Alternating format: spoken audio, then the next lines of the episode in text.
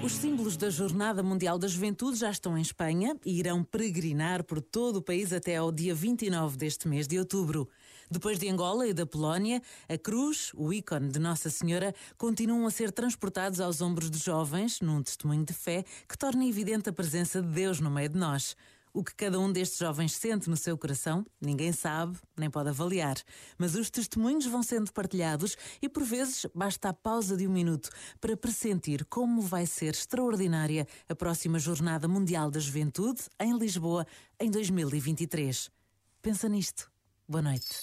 Este momento está disponível em podcast no site e na app.